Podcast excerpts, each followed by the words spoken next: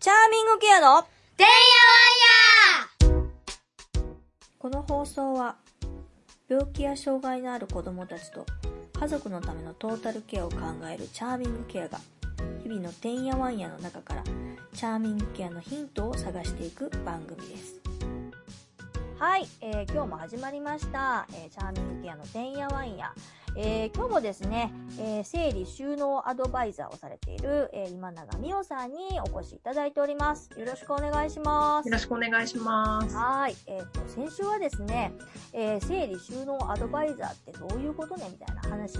を、まあ、メインにさせさせていただいたんですけども、えっ、と、後半でね、ちょっと出てきた、まあ、わ我々そのチャーミングケアという病気とか障害のあるお子さん、まあ、そのはい。家族のはい。周辺のお話をいろいろ、あの、してるんですけども、はい。そ。の中で、やっぱ私もね、経験したんですけど、あの、長いことやっぱ入院とかすると家開けたりとかして、はい。でうちはまあ、えー、と白血病だったので、えーとまあえーと体の中の,、まあ、そのなんていうんだ抵抗値みたいなのが下がってるんですね。ささはい。下げた状態で治療していくのでうん。あの一回家に帰れる時になったとしてもやっぱりすごい家の管理家での在宅でもすごい消毒一時一時しても本当に今のコロナみたいな感じです、でコロナだとまだ普通に日常生活は家の中はそんな消毒しまくることないんですけどそこに消毒しまくるっていうことがこう、あの、出てきた中での生活だったので、まずもって一回、まあ3ヶ月うちは、あの、家に帰れなかったから、はい。その、家に帰るための、なんか段取りみたいな感じで、一回家に帰って掃除して、拭いて、消毒して、みたいな、もうすごい大変だったんですよね。はい。でうちはまあ幸いなことに、まあ、その小児がんですけどもあの後遺症も別になくあの、はい普通の生活に戻る今までの生活に馴染んでいくっていうえの形で、まあ、一応退院はできたんですけど、あはのそうではなくて、まあ、何がしかのあの障害があの出てきてしまったりだとか、い。あの要は生活環境今までの生活スタイルをちょっと変えなきゃいけない人っていうのは、あのそれに伴ってやっぱりあの家庭のねその例えば住んでる動線を変えないといけないとかなんだったらはい家ごと変わらないといけないだとか、うんそういう方もいらっしゃるので、はいでそういう時に絶対こう上がってくるのがそういうことをこう手伝ってくれる人がいたらいいのに、みたいな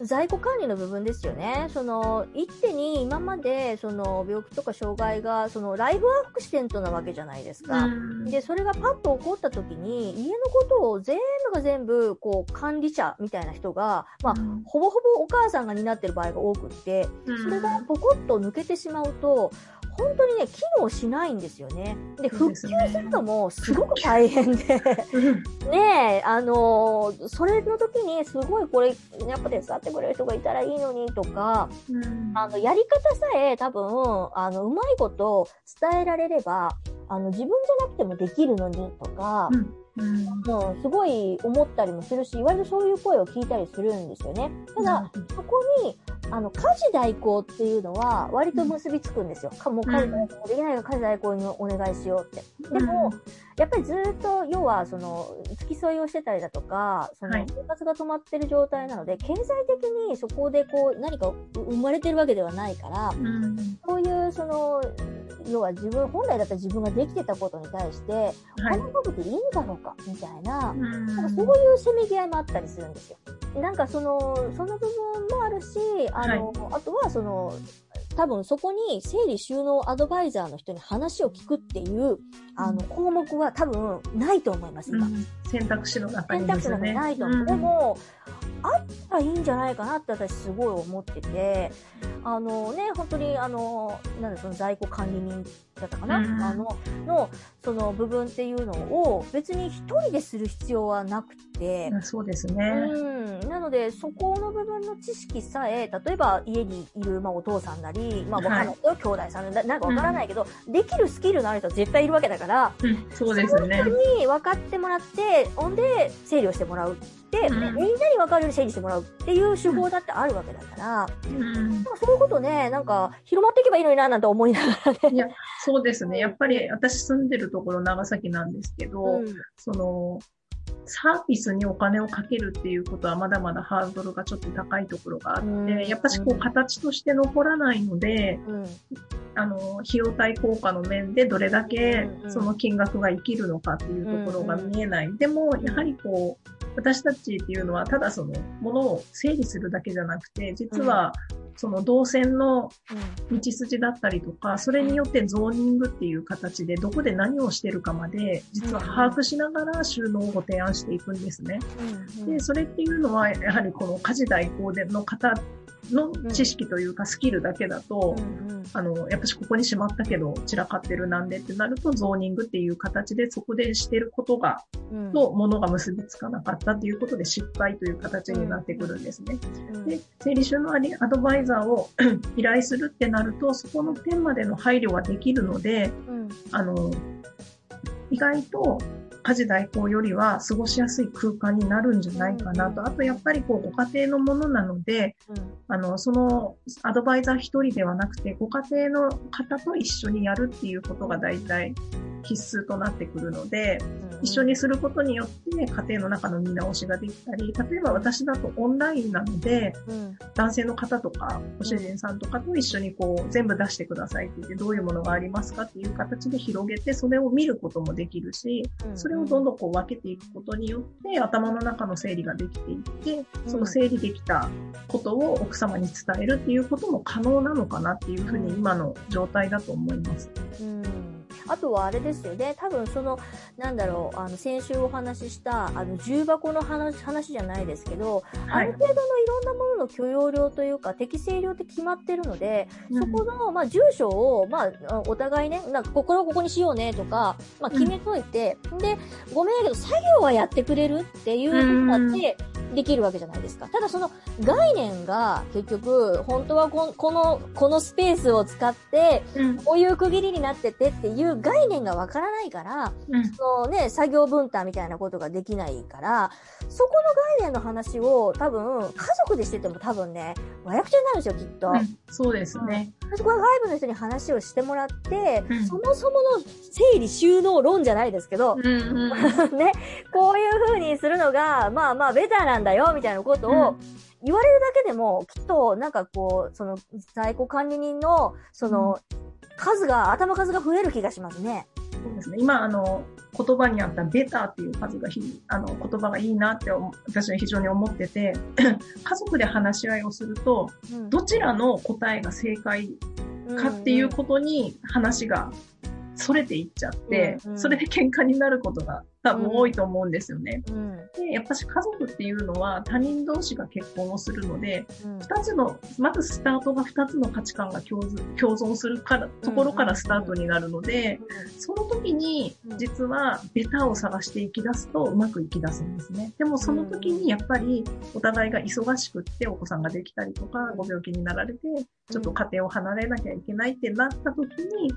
うんもうどっちの価値観がっていう話をする時間がなくなってきちゃってるのが一つの要因かなっていうのがあって、うん。今、例えばいいきっかけで、その、どっちが答えというよりは、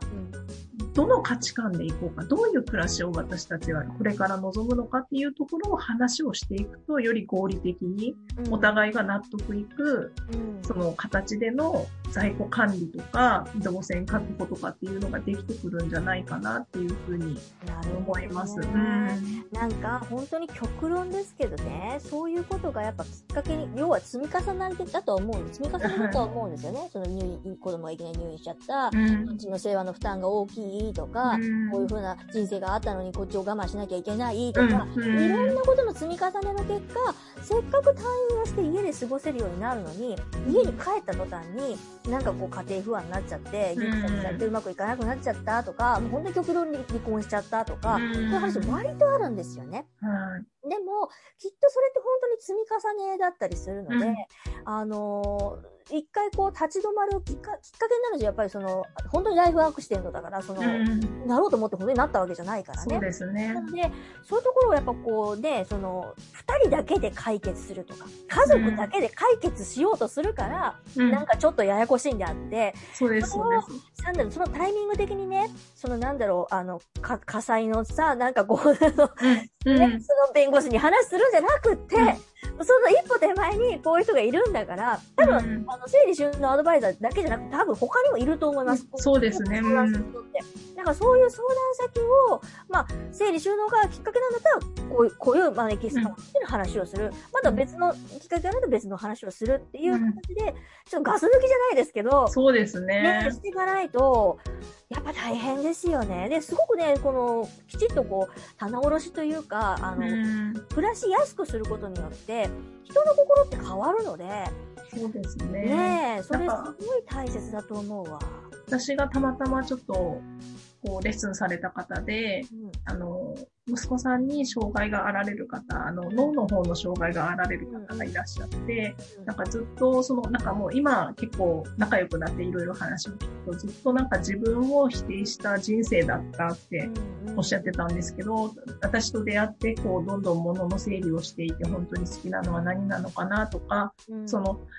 家族に話をするときも否定的な言葉じゃなくって、まず話を聞いてくださいっていうのをうん。実践しだしたら、うん。なんか相手も言う言葉が変わったりだとか、うん。なんか相手から手放したり、相手から何でもするようになったとか、うん。家庭内でですね。うん。で、こう変化があったって言ってたんですよね。うん。で、やっぱしその、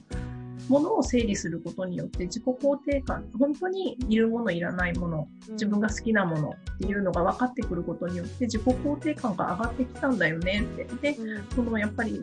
なん、こう、否定的に送ってた人生だったけど、なんか今はすごくこう前向きになるようになったっておっしゃってて、なんか、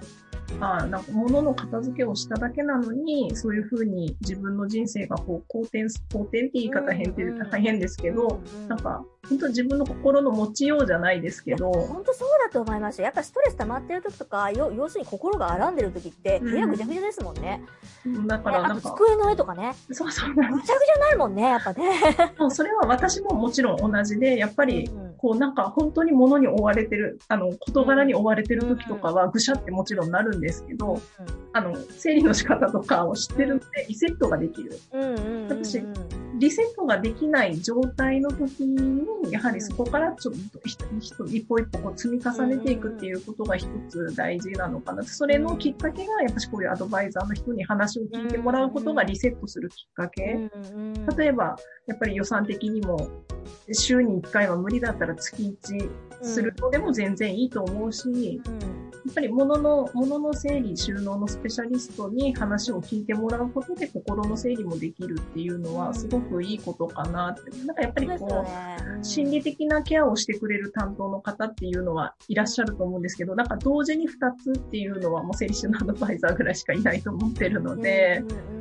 まあ、そういうふうにあの、お金をかける、自分に対してそのお金をかけてるっていう感感覚でご依頼をいただくのも一つの手なんじゃないかなという感じがしますね。本当ですよね。なんか割と、なんかね、入私が入院してる時も何人かいたな。やっぱ引っ越しをしないといけないんだと。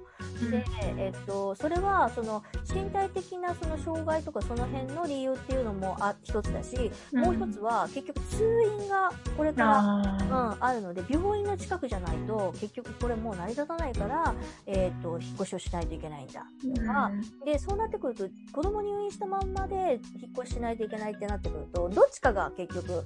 ね、その、家のレイアウトしたりだとか、その、そういうことをしないといけないっていう形になって、まあ揉めますよね。揉めないことはないです。そうですよ。うん。なんか昨日もお客さんで会ったんですけども、引っ越し予定だったけど、ちょっともうなくなったんですけどって言って、その方は自分で片付けができるようになってきてる方だったんですけど、うんうん。まあ、次引っ越す物件のお写真だけいただいてて、まあ、試しに練習でっていう形でどう配置しますかとか聞いたら、うん。いろんなとこを測ってきたりとか、うん。あ、ここにはこれを置きたいなとか、でもこうだから置けないかもなとかって言ったりだとか、うんうんうんコンセントの位置とかの確認をしてきてくれたりしてたんですよ。だからやっぱりこう、暮らしが変わると物件の見方も変わってくる。で、例えば私がその物件引っ越しに対してできることというのは、うん。引っ越し先の物件を見ることによって、例えば車椅子で入るときにどういう動線になるとか、うんうん例えばここにベッドを置くことによって洗濯動線がどうなるかとか、うんうんうんあとコンセントはどこにありますかってお伺いすることによって必然的にこう電気関係が必要な医療品、うん医療道具とかの配置を決めたりだとかっていうのがお手伝いがすごくできると思うんですよね。うん多分そういうのって入ってみないとわからないって多分思ってる方が。いや、本当そうですよ。あの、うちのね、その、えっと、一般社団の方の理事やってくれてる、あの、えっと、メンバーがいるんですけど、はい彼女はもう10年ぐらいかな、ずっともう生まれ、あの、出産事故でお子さんが障害、重症瀕死になっちゃったので、まあ、まあ言うたらもうベテランですよね。うんで、自分の時もやっぱり困って、やっぱり他の先輩ママみたいな人に話を聞いたりだとか、どういう生活してるんですよ。ようわかんないわけじゃないですか。病院からいきなりそういう、もうつ、次家帰るときは医療的ケアが待ってる家に帰るわけだから、そうですね。どうしたらいいかわかんないって言って、で自分も困ったからって言って、そのね、あの、つ次の後輩じゃないですけど、うんの人にあの自宅見学ツアーみたいなのを受け入れてる。あうんーすごくいいと思いますね。いや、でも絶対それ必要だと思います。わかんないもんね。だって、本当にそういう考え方だとか、動線とか考えて、それまで生活なんてしてないし、うんうん。やっぱりそのコンセントって意外と皆さん盲点みたいで、部屋の広さとか、うん収納がどれだけあるかとかしか見てなくって意外と、小さな段差とかも気づかなかったりするんですようね。んだから例えばこう高さがあるものが入るかとか、うん、こう座ってて車椅子での例えば生活になるのであれば、うん。車椅子に座ったままの高さこれぐらいですけど届きますかねとかっていうご提案とかも、なんかアドバイザーの方だとできるような気がしますね。うん。高さだったり、うん、あの、サイズっていうことにすごくうん、概念もあるのでう、ん。それってやっぱり物件のあの表面図だけじゃ全然わからないよね。からない。わからないし、そのもう自分がその生活スタイルに慣れてれば言い悪いって判断できるけど、そうじゃなくて、病院からすぐにね、この 自分の実生活なんてわかんないわけで、そこはすごいあります。うち、あの、子供じゃないですけど、うちの親がね、あの、脳、脳一血で倒れて、ちょっと肩麻痺なんですよ、母親が。で、やっぱりそれは、えっと、病院っていうか、その、の施設さんの方から、ちょっとまあ、その、リハビリ施設の方から、はい。もうバリアフリーじゃないと、もうこの人は生活ができませんっていう話うになって、ん。で、引っ越しを余儀なくされたんですけど、まあ、えっ、と、内、内覧というかいろいろ見ても、結局、じおうちの母親わかんないから結局、うん。どう、どうなの？みたいなのがわかんないから、結局査定みたいなのが入るんですよ。あの、ケアマネみたいなのが来て、あの、ここは大丈夫です、みたいな。でも、うんクリアできなかったら、一生懸命頑張って、その、値段とかね、リストとか、やっと見つけたところでも、結局それにクリアしなかったらそこに暮らせないわけで、ああ、なるほそれはすどごい。必要だと思います。私はたまたま、なんかそういう、あのー自分の、自分の、その、住居とか、あとは、はい。割とこう、あ、これぐらいの段差だなって分かってたから、それを一応念頭に置いて家選びしたから、一応査定は通りましたけど、でもうんあれはちょっとか、あの、なかなかハードル高いことだと思いますね。そうですよね。なかなかそのやっぱバリアフリー化してる賃貸っていうのも少ないと思いますし、もし通常って言ったら変ですけど、普通に暮らす前提で賃貸ってやはり作られているので、なるほどね。いや、そういう人は必要だと思います、すごく。うんただ、そういうところが、なんか盲点じゃないけど、あの、聞くべき人として、多分ね、頭の中にインプットにないと思います。なので、あの、なんかね、あの、そういう一つの選択肢としてあったらいいのになって、私結構常々思ってたの、これ。なんか、この話をお伺いしてサービスに加えたいなと思いました。ほんと常々思ってたんですよ。うんで、まあ、うちは、まあ、こういうことがきっかけになって、まあ、後ですけどね、後々、その生活スタイルというか、もう何でもかんでも、こう、私がこう、な、なんだろう、あの、主軸になってると、こうやってこう、何かあった時に困るなと思ったんで、まあ、みんなできることを、それぞれ、まあ、いろいろまだ子供ちっちゃかったりするので、まあできることできないことありますけど、せんまあ、言うたって旦那はできるわけじゃないですか。だから、あなたちょっとやりなさいやっていう話で、するようになったんですけど、もともとね、うちの旦那さん、あの、あの、な、な、変な A 型なんですよね。A 型ってすごい怒られるけど、あのね、もともときって細かいんですよ、多分。だから私よりも、寸法を測るっていう概念があるし、うん。あと、割とその、なんだろう、あの、なんていうの、使うことを前提に考えてたりするから、あの、なんか届いたものをちゃんとこう、分別して捨てたりとか、なんか縛ったりとか、で、すごい。そう、ちゃんとで、一応できるんですよ。でもそれって、子供たちがやっぱ知らなかったからう、ん。で、なんかこう、届いたものはそのまんま、みたいな 感じなんだけど、そうじゃないよね、もうそのね。そうですね。だから、ご家庭で、私はよくしてるんですけど、あの、自分が経験上、自分が苦手だったことは克服させたいと思って、前までは子供にこう、押し付けてたじゃないですけど、うん。やりなさい、やりなさいって言ってたけど、うん。逆に自分がその立場だったらしないなと思ったんですね。苦手なことだから。だから、家族内でも、わりかし得意苦手が家事にも見えてきて、うん。もう得意なことだけやらせたら自分も楽になったんですよね。うん、あの、残るのは自分が苦手なものかもしれないけど、うん。家事の数としては減ってるので、そうですよ。監修してるんだもん、結局、家をさ。そうそうね監なんです。修、要は監督なわけでしょ？だから、監督、映画みたいなもんですよ、要するに。ねえ、もう得意のエキスパートというか、得意な人がいるんだったら、もう分業した方が絶対うまく回っていく。特に、女性が働くとなると、うんそうです、そうです。うん、やっぱりできることはやってもらわないと、もう負担が大きくてやってられないわ。やっぱりそこで物の配置とか、その在庫管理っていうのが家族で共有できてると、うんあの、電話がまずかかってこないんですよね。うんあれどこにある？るっていうのがかかってこないですし、なんか安心して家を出れるというか、うんうんうんいうのもあるので、やっぱりこう、どこに何があるってとても単純なことなんですけうど、ん。その量は別として、やっうん。ぱりそれを定めておくっていうことは、こういう、あの、幼児ケアとかではなくてでもですね、災害時とかに、例えば、うん地震でひっくり返ったりとかう、ん。水害でごちゃってなっても、うん。タンスの右の引き出しの一番上にうん。保険証書が入ってるとかってなると、その、そこをめがけて探せるから、時間の、時間の短縮、精神的な面でも短縮うん。ってできるんですけど、このごった返した家の中で保険証書1枚探すのどこやったっけってなると途方に暮れると思うんですよ。うんなので、もう本当にいろんな方にこの物の整理っていうのは通じてると思ってて、もしこのラあの音声配信を聞いててもらってる方で、あ、今日ちょっとやってみようかなと思うのであれば、一箇所でも今日からスタートすることで、もしかしたら明日、うんで、そうなるかもしれないので、で、なんかそんないきなり完璧にならなくてもいいしね。そう例えば保なんですよ。険の、保険証なんて、例えば1箇所だけじゃなくても2、2、3箇所でもいいわけですよ。うんここかここかここにはあるねっていうところそうをなんです。決めとけばいいわけよね。うんそうなんですよ。だからなんか目星がつく場所が分かっておけば、そこになかった時のショックが大きくなるよりは、うん。う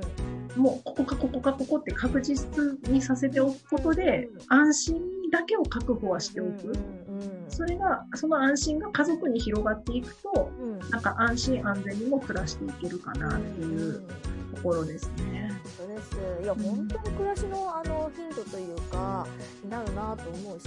なんかこれをちょっとこう、心がけるだけで、なんか優しくなりますよね、きっと。そうです、そうです。ねなんか、自分が困らなくなるし、それって家族がみんなしてくれてるから、うん。私にも優しいし、自分たちにも優しいんですよね。で、もうなんか正直片付けをしなきゃいけないと思ってる方ってあまりにも背負いすぎ、背負い込みすぎてて、なんで私だけ、なんで私だけって思ってる方がとても多いんですけど、それって意外と思い込みで、うん、実は声を上げてないだけだったりだとかうん、こういう私たちにこう、頼ってもらえてなかったりだとか、頼ってくれるところってすごく身近にあると思うので、ぜひ勇気を出して一歩、そういう意味でも、うん、一歩踏み出してもらった方が、あ、こんなに単純だったんだとかって気づけるかなというふうに思いますね。本当です。あの、ね、あの、いろいろお話聞かせていただいてありがとうございました。あはい、ありがとうございました。はーい。